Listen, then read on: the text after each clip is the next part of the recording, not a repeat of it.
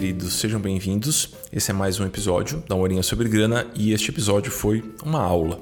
Eu recebi a Dani Matos, que é cofundadora da Indique Uma Preta, ela vai se apresentar logo mais, e recebi a Dina Prates, que é planejadora financeira, uma grande parceira da Indique Uma Preta e sócia fundadora do Instituto Estrela Preta. Nós conversamos sobre dinheiro e raça. Um ponto curioso, eu geralmente monto uma pequena pauta, né? Eu separo três, quatro pontos sobre os quais eu gostaria de conversar com os convidados. Neste caso, deste episódio, a ideia era conversar um pouquinho sobre o movimento Black Money, mas a gente começou o papo e foram surgindo tantos pontos bons e eu fiquei com vontade de fazer tantas perguntas que eu só deixei minha pauta de lado e deixei a conversa fluir e eu estou super feliz com o resultado. Foi super importante para mim escutar o que eu escutei e eu espero que seja importante para você também. Antes de dar o play na nossa conversa, um jabá honesto por aqui. As listas de espera para o Dinheiro Sem Medo e para o Finanças para Autônomos estão abertas. Neste semestre, nós contaremos com menos vagas, então não vou conseguir receber as 300 pessoas, que é o que a gente geralmente faz todo semestre desde 2018. Então o programa já conta com quase 3 mil alunos e eu faço questão de ter a possibilidade de oferecer para esses alunos toda a atenção que eles merecem. Então, por conta disso, neste semestre a gente reduziu a quantidade de novas vagas. Pronto, jabá feito. Os links vão estar em algum lugar aqui pertinho deste episódio. E qualquer dúvida, você sempre pode me dar um oi no eduardo.muri.com.br, meu e-mail, ou no eduardamuri no Instagram. É isso, bora pro nosso papo. Amigos, tenho duas convidadas hoje muito especiais. A Dani Matos, do Indica Uma Preta. Dani, muito obrigado por você estar aqui. Oi, Edu, ou Amuri. Obrigada a você pelo convite. Estou super feliz e animada para essa conversa. Tenho certeza que vai ser muito boa.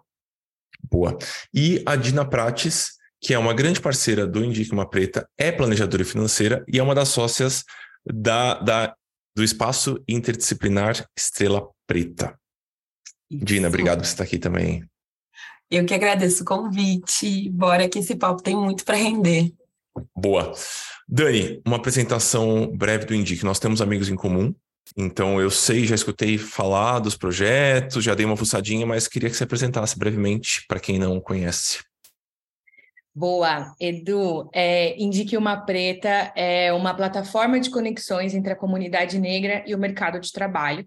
A gente se divide em dois pilares. Dentro de Indique uma Preta, a gente fomenta e desenvolve a comunidade negra para falar sobre finanças, sobre tecnologia, criatividade, mercado de trabalho. Ontem mesmo a gente estava num bate-papo super bacana sobre consumo e produção de arte pela população negra. Então a gente conversa aí de diversos temas sob a perspectiva negra dentro do pilar comunidade. Já dentro do Pilar Consultoria, a gente trabalha com empresas e parceiros estratégicos para garantir que exista inclusão e empoderamento das pessoas negras dentro do mercado de trabalho. A gente faz isso com palestra, workshop, pesquisas, estudos e projetos de comunicação e conteúdo. É como se de um lado eu estivesse desenvolvendo a comunidade negra para entrar no mercado de trabalho e preparando o mercado de trabalho para receber as pessoas negras. Não, muito legal. E eu vi, eu estava usando o site hoje pela manhã, né? E eu vi que partiu de um grupo de Facebook. Então eu imagino que era um projeto paralelo, algo um pouquinho mais despretensioso, e de repente as coisas foram ganhando escala. Foi assim?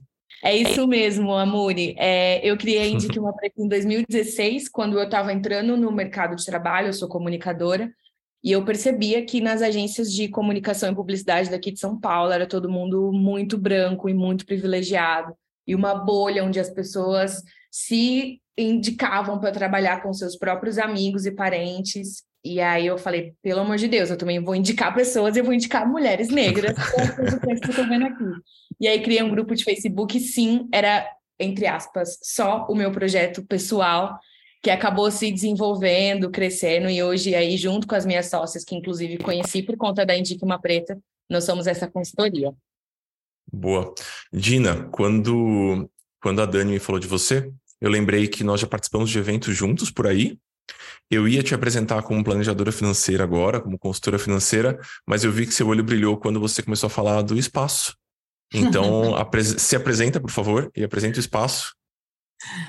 Tá. É, então, além de trabalhar com a educação financeira, né, no meu negócio, com os cursos, com as consultorias e palestras sobre educação financeira, a partir de uma perspectiva de educação financeira comunitária, é, eu também sou sócia do Espaço Interdisciplinar Estrela Preta, que é um empreendimento construído aqui em Porto Alegre, é, eu tenho, onde eu tenho mais duas sócias, a Andressa Moraes e a Elisiane Guedes. As gurias são psicólogas e a gente começou a trabalhar em três bases principais no IEP, né? Que é a saúde, a educação e as finanças. E quando a gente começou a construir esse espaço, né? Muitas pessoas diziam assim: ah, é, quando você vai pensar na sua saúde financeira, você começa a procurar alguém que é específico da área de finanças. Quando você está pensando numa saúde é, mental ou algo que, das questões físicas, você vai sempre procurar caixinhas separadas. E dentro de uma visão de integralidade, principalmente da experiência, né, da existência de pessoas negras é, no Brasil, nós somos pessoas integrais, né? Não tem como a gente olhar caixinhas separadas uma de cada vez. E aí a gente trouxe esse espaço interdisciplinar, trazendo outros profissionais, né, de diversas áreas, para pensar a saúde, para pensar os nossos aprendizados e também pensando esse desenvolvimento profissional e pessoal. Então, o IEP a gente tem consultoria financeira, a gente tem curso de educação financeira financeira, ao mesmo tempo que tem terapias, né, tem uh, atendimento psicoterapêutico, e é um espaço também de coworking que as pessoas podem alocar para fazer, para atender outros profissionais voltado principalmente para a comunidade preta, mas a gente tem uma máxima, né, que é assim, desde que as pessoas respeitem a nossa existência e os nossos propósitos enquanto é, pessoas pretas, todas as pessoas são bem-vindas dentro do IEP. Nós respeitamos a humanidade de todos e todas, né, e todos. Então, é, a gente adquiriu esse espaço, reformou, e principalmente por estarmos localizadas no sul do, no Brasil, do Brasil, né, que é um espaço de minoria da população negra, é, as pessoas sempre diziam assim: ah, isso é um espaço muito difícil de construir ou de resistir, porque as pessoas não vão ir, ou vocês nem existem, né? Como muitas pessoas ainda acham que não existem pessoas negras no Rio Grande do Sul. E a gente diz: não, não só existem pessoas negras, como existem uma gama de profissionais que são extremamente qualificados e que às vezes não têm oportunidades para conseguir desenvolver o seu trabalho e se conectar com essa rede, né? Então, o IEP ele vem é, construindo esse espaço de qualidade de atendimento é, para receber as pessoas, para elas se sentirem acolhidas e também conseguirem atingir os seus objetivos de vida, assim, né?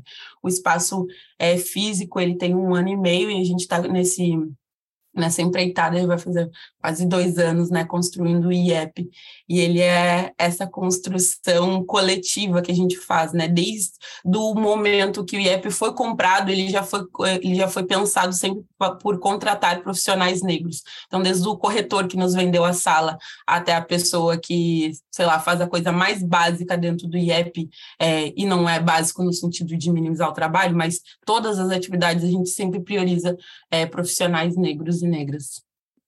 Que coisa boa que vocês se encontraram, não? Porque tem muita conexão entre o trabalho de vocês.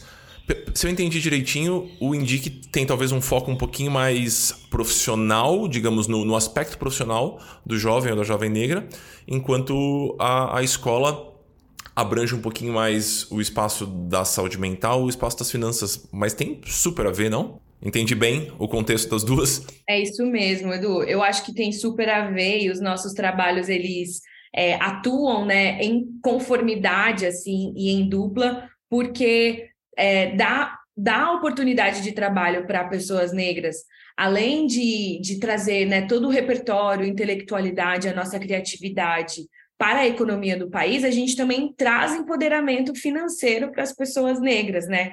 Que é isso que dá autonomia, é isso que dá saúde, é isso que dá condições dignas de viver e é dentro de, desse né, ecossistema aí de finanças e desse, dessa temática de finanças que a Dina também trabalha. Bom demais. Deixa eu contar uma história para vocês.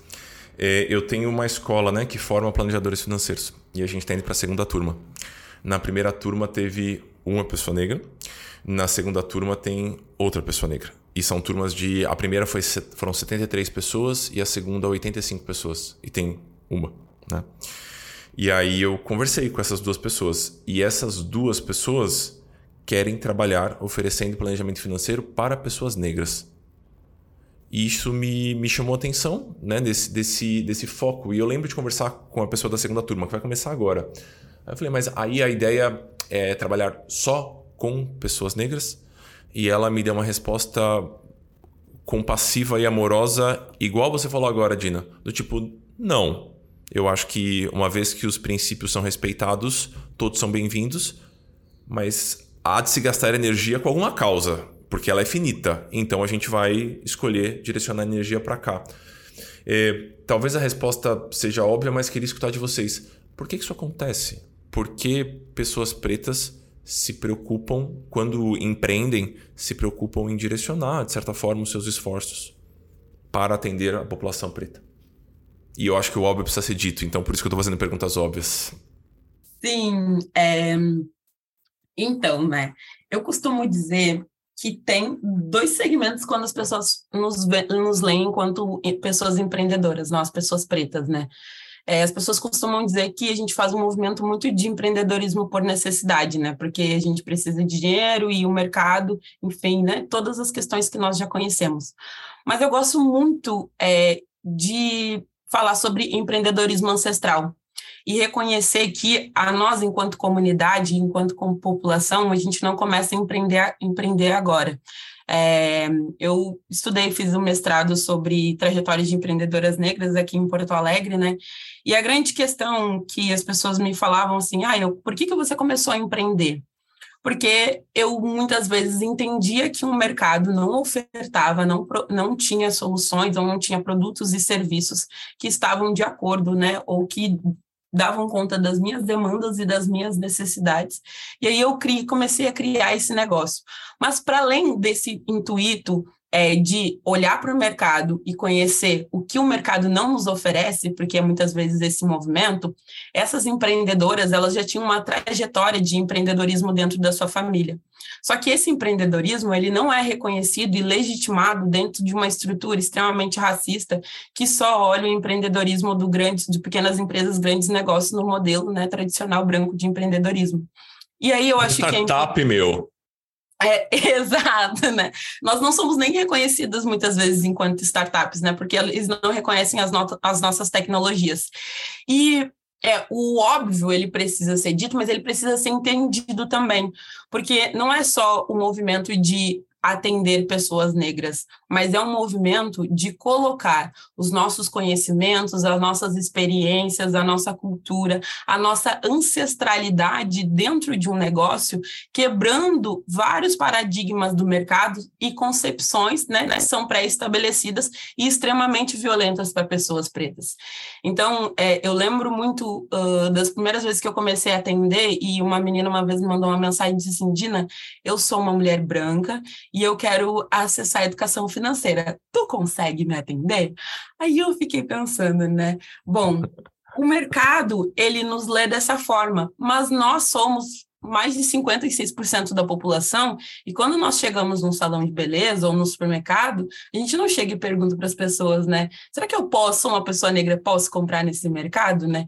Então, esse movimento também tem a questão do racismo. A gente empreende porque está construindo as, nossas, as nossas soluções, temos um histórico de empreendedorismo ancestral que vem desde o continente africano, então, quando a gente fala do continente, a gente sempre relata, né, sempre a partir da escravidão e esquece de olhar o continente antes do processo de colonização e falar que grande parte dos mercados africanos eram gerenciados e eram organizados por mulheres africanas né, que gerenciavam todo esse comércio e elas foram trazidas. Nosso conhecimento ele não se perde no meio do caminho, ele permanece, ele perpetua até hoje dentro dos nossos negócios nessa construção de atender pessoas que são iguais a gente e atender todo mundo da mesma qualidade, porque aí é o que contrapõe o mercado tradicional, né? Porque se eu chego nesse mercado, eu vou ser muitas vezes mal atendida. Quando as pessoas, as pessoas brancas chegam no nosso negócio, elas são atendidas e elas recebem também resultado, né? Então, é, essa diferença é também essa desconstrução de um sistema extremamente racista que muitas vezes consegue só olhar para a gente nesse lugar da diversidade e não no lugar de todo, né? E muitas vezes eu estava numa palestra e uma pessoa me disse assim: Edna, o empreendedorismo negro é o empreendedorismo das minorias. E eu falei: eu não sou a minoria, eu sou a maioria da população. Então, o empreendedorismo negro ele é o empreendedorismo da maioria que não é legitimada, reconhecido por um mercado tradicional. Então, eu acho que é um pouco é, disso, assim, de entender por que, que fazemos esse movimento de dar cor, dar voz e dar e dizer, né, que temos e falar também da questão de gênero, né? E quando a gente fala de gênero, a gente não está falando só de mulheres cis, né? A gente precisa pensar que gênero é muito mais, muito além disso, assim, né? E dentro da nossa comunidade é extremamente importante falar sobre esses acessos essas oportunidades e essa voz que muitas vezes não é reconhecida eu colocaria mais ou menos por aí, assim, é o meu posicionamento. Vocês fiquem com essa aula aí, quem está assistindo a gente. Dani, é... O jeito que ela fala, né? Mais ou menos por aí. Mais ou menos por aí. Depois de fazer esse postulado aqui, é isso, isso. Vocês sentem aí, peguem um café de vocês. Eu entendi o ponto, acho que eu entendi o ponto. Dani, eu mesmo... uma coisinha que ela falou. Por favor. Duas coisas muito rápidas. Eu acho muito perigoso quando o mercado tenta colocar a gente dentro da caixinha afro. Então, ah, é o afroempreendedorismo, é o empreendedorismo negro, são os afroartistas. E não é isso, são artistas, são empreendedores, são pessoas negras, são é a população negra, né? Nós somos a maioria da população. Então, esse movimento que você acabou de citar, Muri, nada mais é do que uma retomada de uma, de uma narrativa que já é nossa há muito tempo. Então, é, é perigoso a gente se colocar né, e ceder a essa a essa descrição da branquitude de afroempreendedorismo, né, afro outras coisas, porque é uma perpetuação de poder, é como se a branquitude estivesse traçando uma linha e falando, ah, daqui para cá sou eu que sei, né? Então, o empreendedorismo entre aspas normal é a branquitude que sabe. Mas tem o afroempreendedorismo, e aí isso daí a gente deixa com as pessoas, com as pessoas negras. Tem a afroarte, afroartistas, a gente, isso a gente deixa com as pessoas negras, como se a norma na, da narrativa fosse das pessoas brancas. Não, na verdade, a gente se apodera desse discurso porque muitas vezes essas narrativas elas foram reformuladas por, por uma perspectiva branca e europeia, mas elas já têm origem ali na perspectiva negra e naquilo que a gente faz. Um exemplo disso é o empreendedorismo, né? Então, hoje, por exemplo, dentro da Indique Uma Preta, a gente recebe algumas vagas e aí habilidades requeridas ah, a pessoa tem que ser maker, a pessoa tem que ser intraempreendedora, a pessoa tem que ser proativa. E as mulheres negras já são fazedoras há muitos anos, elas já são proativas há muitos anos, porque, como a Dina falou, isso é uma tecnologia ancestral, né? E aí, só para fechar é, a minha, para concluir o meu complemento à fala da Dina, em 2020, a gente desenvolveu uma pesquisa chamada Potências Invisíveis, a realidade da mulher negra no mercado de trabalho, e a gente cunhou um termo chamado é, economia de revoada, onde, ouvindo mulheres negras em ascensão no mercado de trabalho, né, em ascensão financeira, a gente entendeu que essas mulheres, elas não voam sozinhas. Quando elas começam a ter dinheiro, elas começam a pagar a dívida da família, elas começam a consumir mais produtos de pessoas negras, elas começam a investir em casa para a mãe, para o pai, a resolver a vida da família e depois essa mulher negra vai avançar individualmente. Então, a ascensão da comunidade negra, ela nunca vem de indivíduos negros, ela é sempre ela sempre acontece por via comunidades, né? E geralmente são as mulheres negras aí que vão avançando e vão puxando outras pessoas negras de suas comunidades junto com elas. Eu lembro que eu participei de um evento num lugar mega reconhecido no mercado financeiro, assim, muito, muito. Eu era um dos palestrantes com outras pessoas, assim. E aí eu estava conversando com o um anfitrião desse evento, né? E aí entrou uma mulher negra na sala. E aí esse anfitrião falou: Ah, você que é a artista que vai cantar antes do evento? Né? Aí você já fica com muita vontade de se esconder embaixo do sofá, né?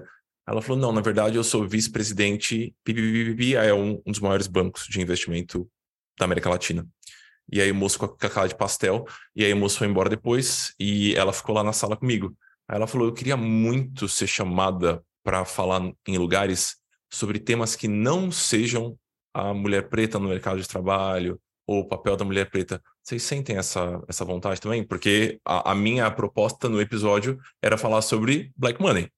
E aí me ocorreu agora que talvez vocês queiram falar de outra coisa. Vocês devem estar cansadas de falar sobre esse tema. Ao mesmo tempo, e aí, Dani, queria discutir sobre isso também. Criação de narrativa é importante.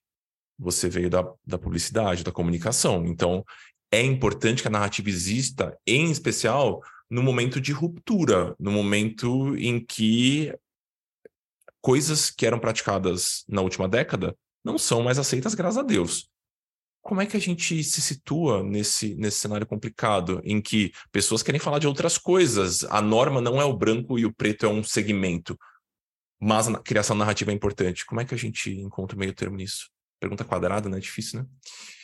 Eu acho que a gente fala de lugares, né? Então, obviamente, estou falando aqui de uma mulher negra que mora no Sudeste, é, não tem a pele retinta, etc, etc, etc. Mas hoje eu me coloco nesse lugar de consultora de diversidade e inclusão pela Indique Uma Preta. Então, aqui eu estou sendo né, uma porta-voz da Indique Uma Preta, e dentro desse lugar a gente fala de assuntos como arte, tecnologia e criatividade e finanças, pela perspectiva da comunidade negra. Então, eu, Daniele Matos, né, é consultora, é, não, não me incomodo de falar desse lugar pela perspectiva negra, ou sempre trazer a lente negra ou a vivência de uma mulher negra para falar dos assuntos, porque esse é o meu trabalho, esse é o meu propósito e essa é a minha missão. Mas é também a minha missão falar para as empresas, pessoas, parceiros, enfim, a branquitude em geral, de que nós, pessoas negras, somos múltiplas, né? E que a gente vive outras coisas também. A gente é, tem. É, é, como é que eu posso dizer? A gente tem uh, propriedade né, para falar sobre outros assuntos que não sejam apenas a temática racial. Claro. Então, acho que a Dina, né, que fala de finanças, fala de negócios, pode falar sobre isso melhor do que ninguém. Mas, pelo menos para mim, essa é a minha perspectiva. Individualmente, eu, eu não me incomodo, apesar de provocar pessoas brancas a não colocar pessoas negras nessas caixinhas. E para você, Dina, como é que é essa questão? É, isso é, uma, é um ponto, assim, para mim, bem complexo, né? É, e por dois motivos, né? Eu acho que a, a fala da, da Dani assim, é incrível e muito falar dos lugares que, que nós ocupamos.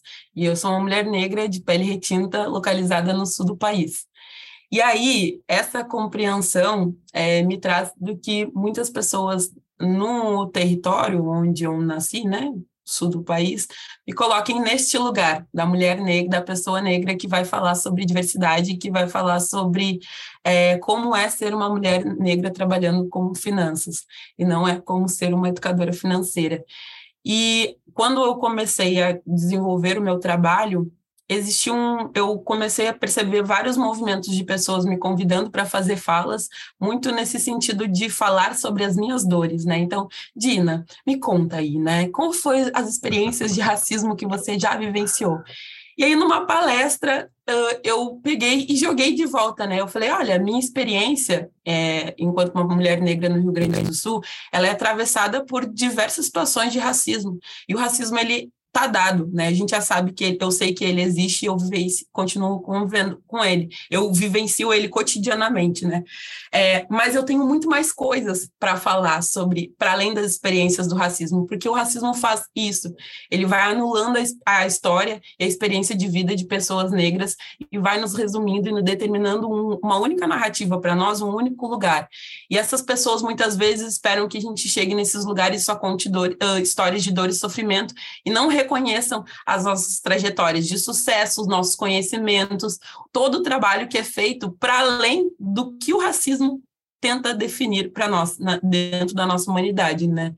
E eu comecei a quebrar um pouco isso. Então, as pessoas muitas vezes me convidavam para falar sobre isso.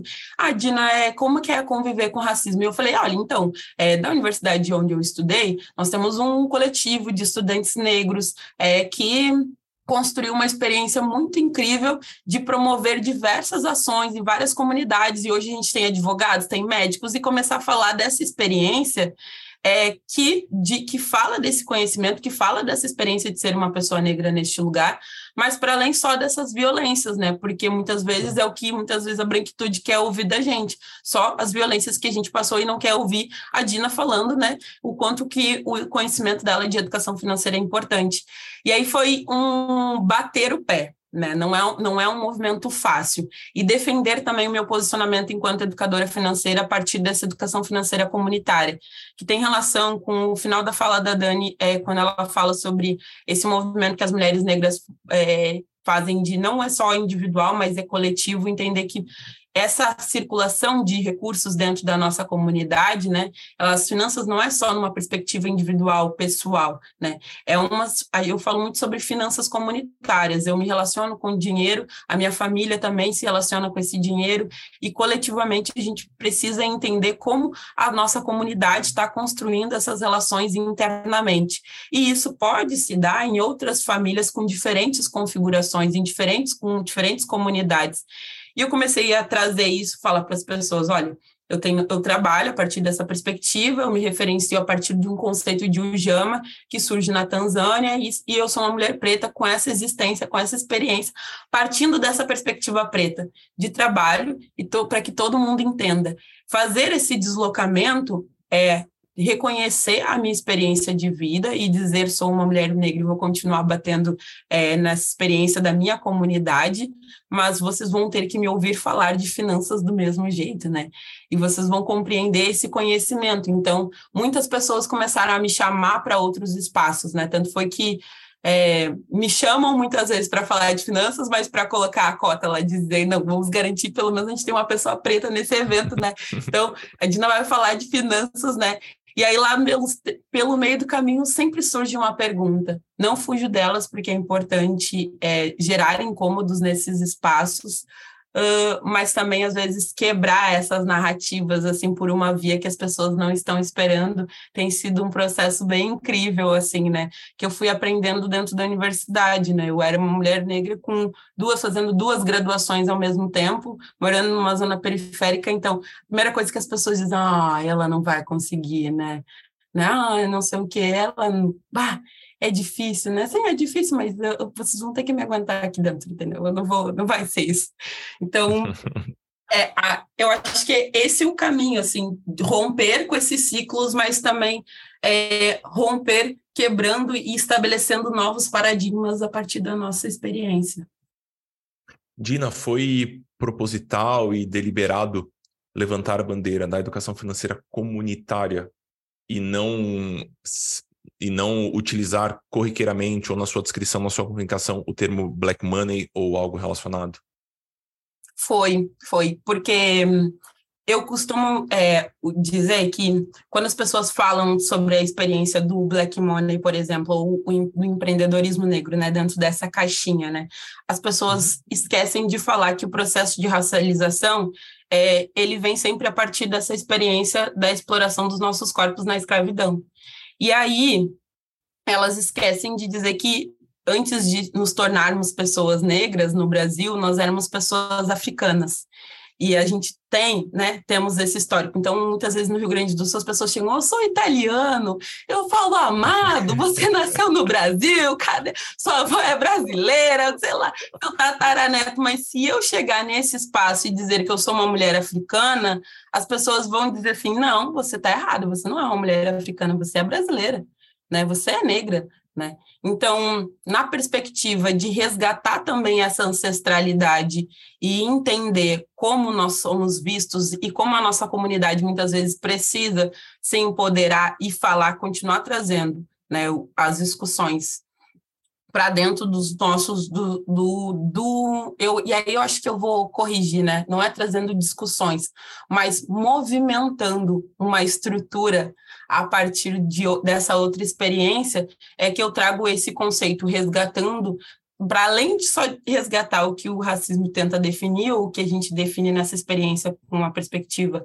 de raça, mas para além disso, para uma outra construção, assim. Venho fazendo esse diálogo já há algum tempo, e também tentando resgatar outras referências, né? Porque daí quando a gente vai resgatar as referências, a gente resgata referências é, norte-americanas e a gente resgata referências e num, num contexto de educação financeira é, tradicional, a gente sempre resgata referências brancas, é, europeias, né, enfim, e não resgatamos referências africanas. Então, esse também é um movimento. Boa. Dani, quando você foi óbvio cravar o Indique uma preta e bater nesse discurso e nessa narrativa, e você hoje você, você acha que o nome continua representando o que vocês fazem e é a narrativa mais hábil a ser utilizada? Como é que você enxerga a questão da narrativa? É, o nome ainda é Indique uma Preta e a gente gosta muito desse nome porque ele não só sugere o cerne do nosso trabalho, que é recrutamento e seleção de mulheres negras, mas ele também ele reforça a base do nosso trabalho, né? Que é movimentado, desenvolvido e fomentado por mulheres negras. Então, hoje, a gente faz workshop, treinamento, palestra, estudo e recruta homens negros também para as nossas posições, mas tudo isso pela ótica, pela perspectiva e pela narrativa é, da mulher negra. Então, é muito comum a gente ver no mercado de trabalho mulheres brancas sendo chamadas para falar de diversidade e inclusão, homens brancos sendo chamados para falar de tecnologia, criatividade, finanças, é, homens negros para falar de movimentos sociais, empoderamento negro e etc., e mulheres negras para falar de vivência de mulher negra. Então, quando a gente fala em DIC uma preta e a gente está falando de uma empresa de sete, mulher, de sete mulheres negras trabalhando comunicação, criatividade, tecnologia, negócios e arte, a gente está reforçando né, essa narrativa de que nós, mulheres negras, somos múltiplas, nós representamos o maior bloco populacional brasileiro, né? Muito se fala que as pessoas negras são a maior parte da população brasileira, isso é um fato, é verdade, mas o maior bloco populacional também são as mulheres negras. Dentro dessa fatia de pessoas negras, nós representamos aí é, 28% uh, do bloco populacional brasileiro, um pouquinho a mais do que os homens negros. Então, se somos muitas, somos múltiplas, né? E se somos múltiplas, a gente navega pelos nossos próprios ecossistemas e interesses e somos totalmente capazes de escrever a nossa própria narrativa. Então, quando a gente está falando de indicar uma preta, a gente está falando de trazer a mulher negra para sentar na mesa de grandes marcas, de grandes empresas, de grandes decisões políticas, estratégicas, financeiras e econômicas, é, para que nós escrevamos as nossas próprias narrativas. Beleza. Eu, eu naveguei um tiquinho né, no, no site é, e queria, se vocês puderem, trazer alguns, alguns dados conectando o mercado de trabalho das pessoas pretas. Aliás, o mercado de trabalho e o papel das pessoas pretas dentro desse mercado de trabalho. Melhorei minha fala, né? Meu Deus, isso é um exercício, é, é realmente difícil. É, e sobre o movimento Black Money, para quem nunca escutou alguma coisa sobre, sobre ele, a gente pode fazer um, uma geral? Com certeza. É, Nesse estudo que eu citei mais cedo, Potências Invisíveis, a gente estabeleceu três níveis de performance da comunidade negra no mercado de trabalho, que é reputação, performance e inovação. Então, como a Dina falou mais cedo, muito se fala sobre a narrativa do sofrimento, do racismo e do quanto a gente sofre para chegar no mercado de trabalho. Essa é uma narrativa é, eurocentrizada, né, que tem uma lente branca, que resume a nossa vivência ao sofrimento é, e etc. Então, a perspectiva da consultoria, né, Indique uma Preta e da Indique, é trazer a potência negra como força transformadora da sociedade. Isso significa dizer que nós, pessoas negras, movimentamos aí mais de 1,7 trilhões de reais por ano, segundo o Instituto Locomotiva, e que, segundo a McKinsey também, nós trazemos 35% a mais de lucro para as empresas é, quando essas empresas incluem pessoas negras. Uh, isso Dani, significa... por que isso acontece, Dani, na sua opinião? Desculpa interromper. Porque, porque são lentes plurais diferentes, é, pensando problemas complexos. Então, a gente está falando de uh, pessoas que nunca foram colocadas dentro do centro da discussão, é, tendo a oportunidade de estar no centro da discussão, trazendo as suas próprias lentes e perspectivas que nunca foram levadas em consideração antes. Então, é, a lente do negócio, antigamente, ainda segue, né?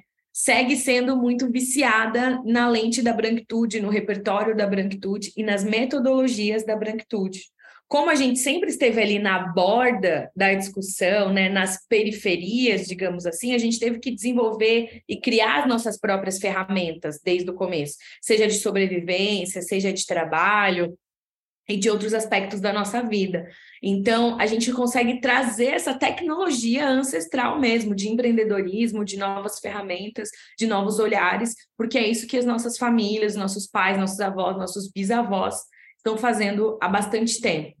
É, e aí, falando sobre inovação, reputação e performance, é isso que a gente leva para dentro das empresas, né? De que a gente está trazendo aí uma camada de capital intelectual é, inédito dentro do mercado de trabalho, que sempre esteve nas ruas, que sempre esteve e existiu no nosso país, mas que só agora isso está sendo enxergado como um aporte dentro das instituições. Por isso que falar de diversidade e inclusão étnico-racial não é uma, uma moeda humanitária, não é uma ação social, é um movimento de negócio que precisa ser enxergado como, com esse potencial é, pelas empresas, dando, claro, todas as condições de desenvolvimento de pessoas negras dentro desses espaços. Então, não é ceder as brechinhas ali do programa de estágio, ou não é ceder a brecha do programa de trainee. Não, existem pessoas negras prontas para é, ocupar cargos de liderança, de direção, de vice-presidência,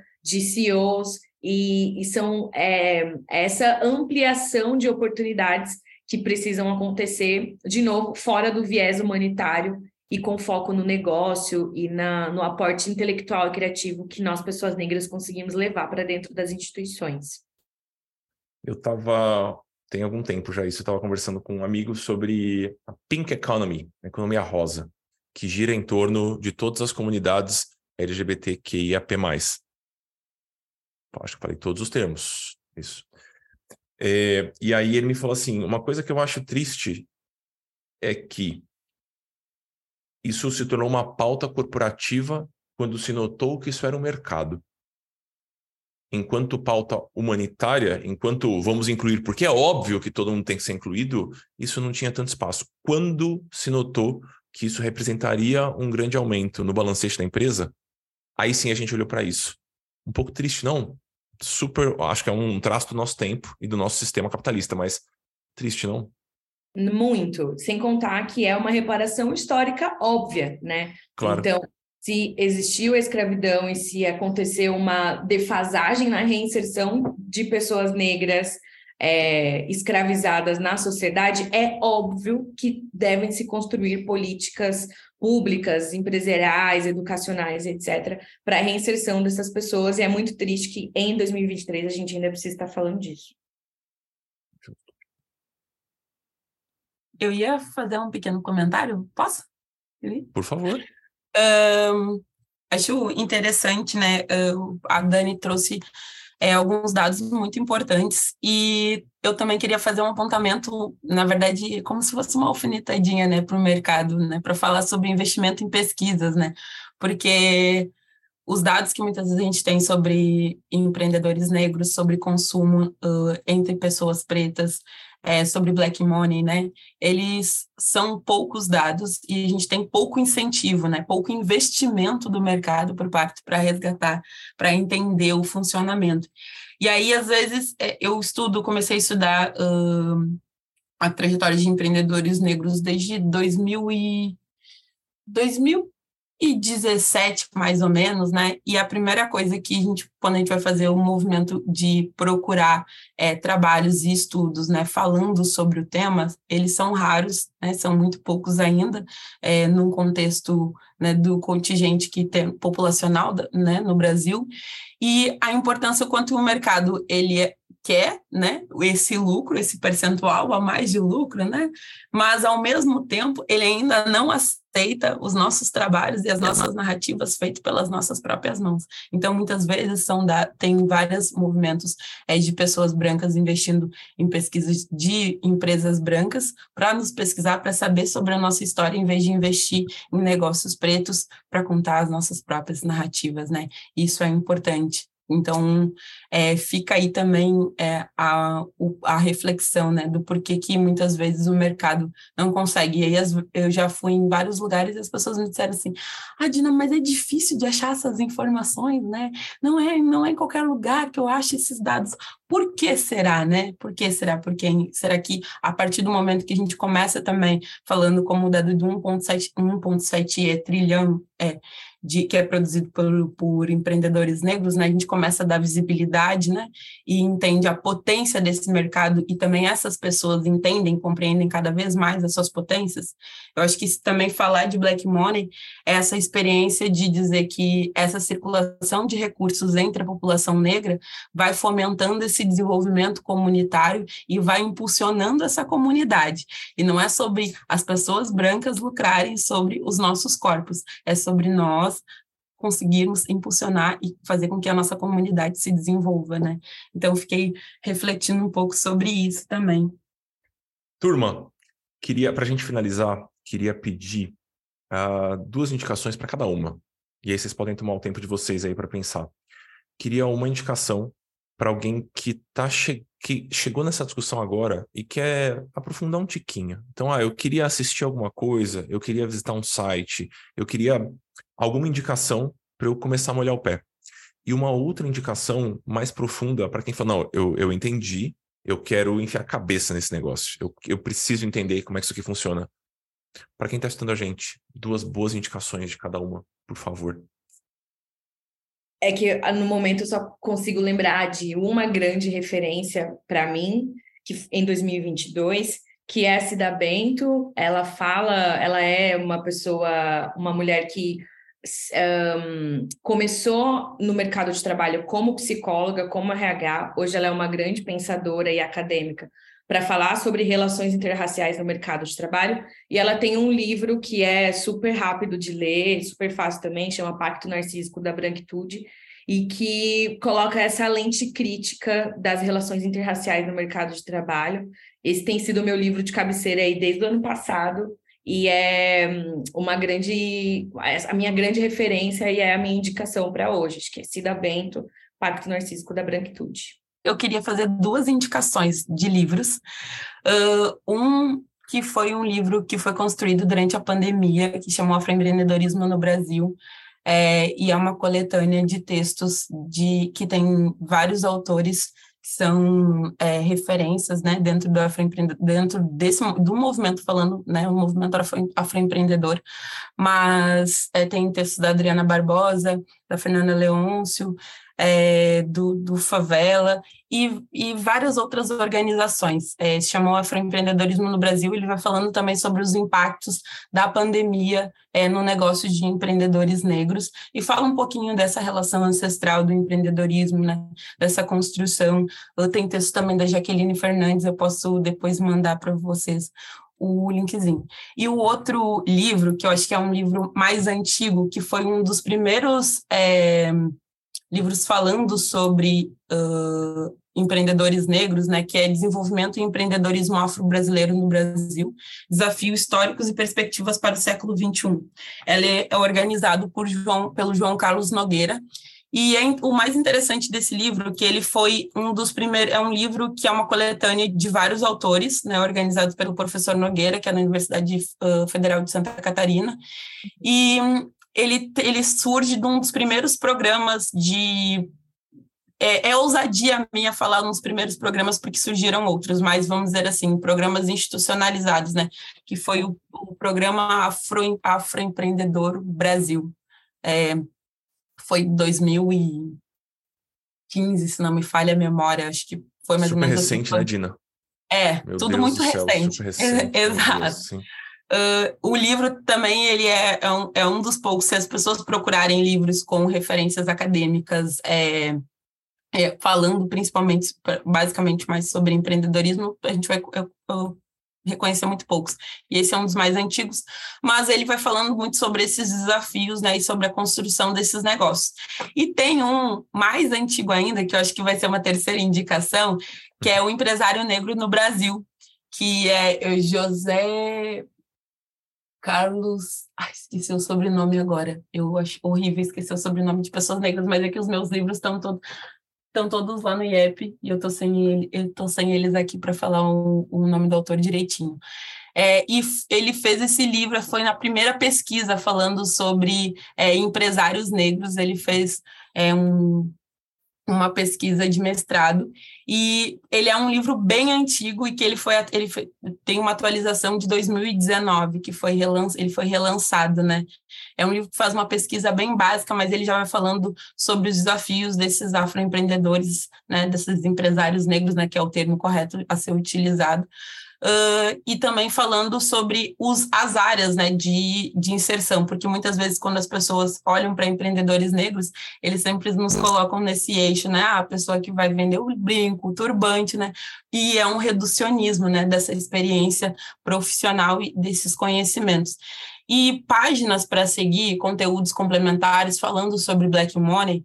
Uh, eu colocaria a página do, do movimento Black Money no Brasil, né, que é, é gerido pelo, pela Nina Silva e pelo Alan Soares, e, e um livro falando sobre é, essa experiência, né, esse movimento, porque o movimento Black Money, a gente começou a falar sobre isso, a gente foi para vários lugares, mas ele surge nos Estados Unidos é, por um é, líder, que é, na verdade, ele era jamaicano, Marcos Mozia Garvey, e tem um livro que chama De Pé, Raça Poderosa, que, que é o, o, subtítulo, né? E ele procura por mim na tempestade. Esse livro aqui eu posso mandar para vocês. E ele vai falando sobre a trajetória do Garvey e sobre o movimento que o Garvey fazia é, desde da década de 20, é, incentivando pessoas negras a serem proprietárias dos seus próprios negócios em diferentes uh, nichos, né? Então, na comunicação, é, na construção de uma companhia de navegação, né? É, no sistema imobiliário, criando mercados, bancos e várias outras instituições é, gerenciadas por pessoas negras. E esse movimento ele se expande é, internacionalmente e os livros, os textos do Garvey, eles são bem mobilizadores, né? Eu já aviso, né, que ele são textos escritos na década de 20, né? E pensando num movimento que rompe com várias barreiras, é também de vários processos que estavam acontecendo nos Estados Unidos, né, mas que refletem também no Brasil até hoje e na organização do movimento negro é, para fazer todos esses movimentos, todas essas políticas, essas propostas de políticas públicas que surgem desde a década de 80 no Brasil. E só agora, né, elas começam a tomar visibilidade e corpo pelo mercado, mas elas já existiam anteriormente. Queria muito, muito agradecer vocês pela participação e pela aula Aprendi um monte, assim. Muito, muito, muito obrigado. E queria pedir para vocês darem uma, um tchau e fazerem um jabá de vocês, por favor. Como é que a gente encontra mais sobre o seu trabalho, Dina, como planejadora financeira, como consultora? E Dani, como é que a gente encontra mais sobre o, o Indique e sobre você? Além de estar na Forbes, como é que a gente faz para achar mais coisas sobre você? Tudo indique uma preta no Instagram, na LinkedIn, Twitter, etc. Arroba indique uma preta, vocês vão encontrar lá tudo que a gente faz. Tem o nosso site também, que eu gostei que o Amuri já leu, já navegou e conheceu. Gente, eu, eu sou um tiozão na internet, Dani. Quando as pessoas mandam só o Instagram, eu falo, mas o site é lindo, as cores foram pensadas, tem um vídeo. Sim, eu tenho um pouco é. de birra com as com o Instagram, mas, mas lá, lá, vai ter tudo sobre o nosso negócio, tudo que a gente faz. E também assinem a nossa newsletter, né? Todo mês aí, ou não, mas todo mês, idealmente, a gente lança para os nossos clientes e parceiros tudo que tem acontecido de trabalho dentro da Indic e também a nossa lente, perspectivas e leituras sobre o que está rolando por aí. Bom demais. E você, Dina, onde é que a gente acha? É, vocês podem me achar uh, pela, as minha, pela minha página do Instagram, né, arroba Finanças, mas a gente também tem site, dinapratesfinanças.com. E, além disso, nosso trabalho do Espaço IEP, né, vocês podem procurar lá nas redes sociais, no Instagram, é, também te, estamos no LinkedIn, arroba Espaço IEP e conectar, conversar com a gente, qualquer coisa que precisarem. A gente tem cursos, tem atividades e também estamos abertos para parcerias e outras é, construções futuras, né? E, mas é mais ou menos por aí. E quem quiser também nos visitar presencialmente, né? Estamos em Porto Alegre, na, na Caldas Júnior, número 20. Isso parece até às vezes meio pré-histórico, né? As pessoas dizem assim, nossa, vamos botar um ponto físico. e tá todo mundo acostumado só com virtual. Mas quem quer, quem quiser passar lá para nos conhecer pessoalmente também, visitar o nosso espaço físico, estamos na Caldas Júnior, número 20, na cidade de Porto Alegre, sala 61. Um espaço interessante. Bom demais. Dina, obrigado. Dani, obrigado. Pessoal que escutou a gente até aqui, muito obrigado também. Esse episódio faz parte de mais uma temporada da Morinha sobre Grana e provavelmente na quinta-feira que vem teremos outro episódio no seu tocador favorito. É isso. Beijos pra vocês. Até mais.